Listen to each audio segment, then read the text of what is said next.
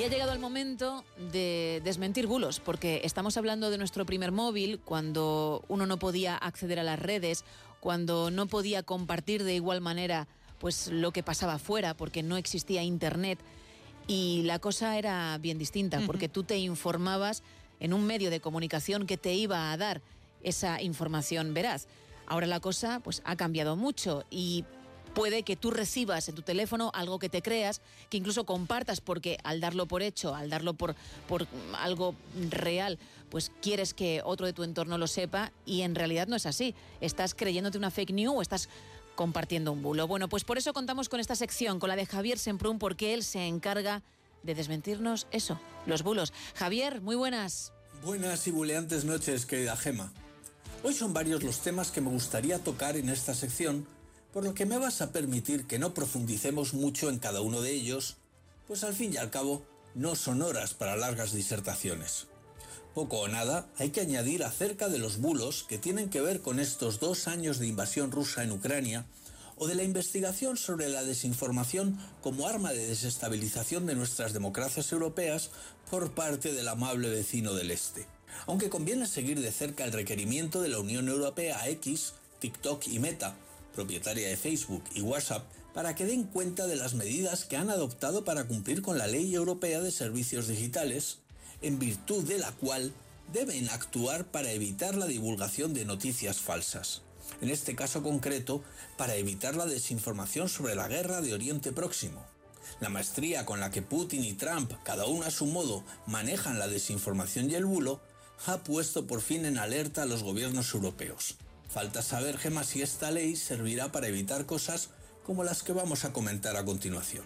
Por ejemplo, como la insidia en el contexto terrible de una tragedia como la que se ha vivido en Valencia. Todo parece indicar que tanto los materiales como la estructura del cubrimiento de fachada de ambos edificios es la causa de la rápida expansión del fuego.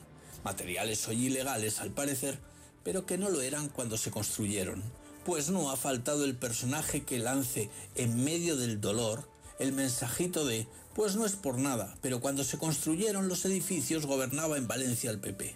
No se puede caer tan bajo con menos palabras. Hablando de insidias, corre por WhatsApp una emisión, supongo que de YouTube, en la que se analiza la cumbre fallida entre Pedro Sánchez y el rey de Marruecos. En realidad, lo que se analiza es el hecho de que cuatro ministros descienden del avión en Rabat cargados cada uno con su maleta, en algún caso aparentemente voluminosa. Los comentaristas explican que es algo inusual, lo comparan con otros viajes oficiales donde el protagonista no se ve obligado a cargar con maleta alguna, hablan de la ausencia de foto descendiendo del avión del presidente Sánchez. Lo comparan con la no foto de Delcy Rodríguez en Barajas. Hablan ya de Ábalos y de Coldo. Traen a colación algún hecho chusco y deciden, y ahí está la insidia, que esas maletas demuestran que se lo están llevando calentito. El dinero, se supone, o que se trata de algo turbio en nuestra relación siempre sospechosa con Marruecos. El vídeo es antiguo, de la primera cumbre, y corre ahora de nuevo por el segundo viaje de Pedro Sánchez a Marruecos, por el escándalo del caso Coldo y por lo de siempre.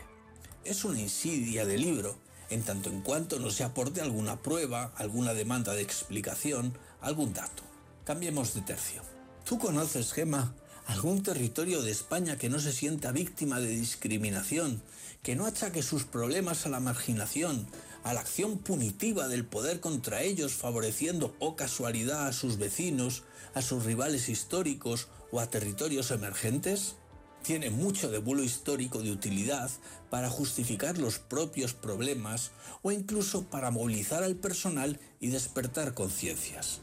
No esperemos que la solución venga de fuera, tomemos las riendas de nuestro destino, pero eso sí, al mismo tiempo pidamos a los de fuera que reparen el daño y nos saquen las castañas del fuego.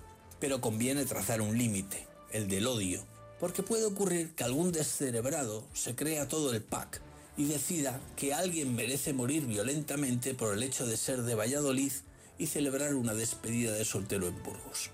Terrible. Verás, Gema, estas luchas territoriales son viejas. Reinando Alfonso XI ya tuvo que mediar en las cortes de Alcalá entre Burgos y Toledo, que rivalizaban por hablar primero, reclamando ambas la primacía. una por capital histórica del reino de Castilla y la otra por ser capital histórica del reino de la Hispania visigoda.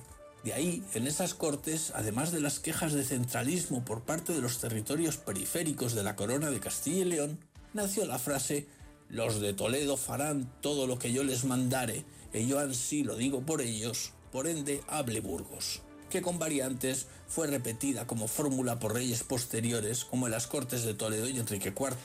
Hablen los de Burgos, que por Toledo ya habla el rey. Toledo vio con desagrado años después la fijación de la corte en Madrid por Felipe II.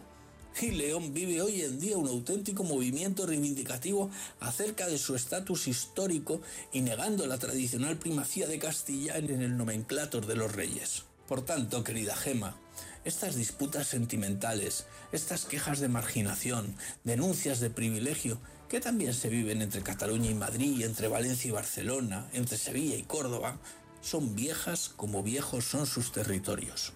Pero elevar la sensación general a la categoría de frustración personal, alimentar la bicha de la discordia, tiene consecuencias. Y una de ellas, sin duda, es el riesgo insensato de la violencia que se refugia en el fútbol y trasciende fronteras. Como verás, por desgracia esta vez, nada nuevo bajo el sol. Y buenas noches, Gema, que no son horas.